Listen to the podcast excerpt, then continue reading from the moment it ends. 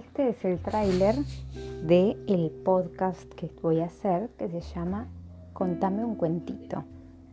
Este podcast está dedicado por una persona muy especial que amo mucho y que quiero acompañar durante esta cuarentena. Para eso lo hago y es básicamente cuentos que tal vez invente, que tal vez lea. Los puedo llegar a, inventar, a mutar. No sé exactamente cómo se va a ir dando, pero son esos cuentos para acompañarla a esta persona muy especial. Acompañar. thank you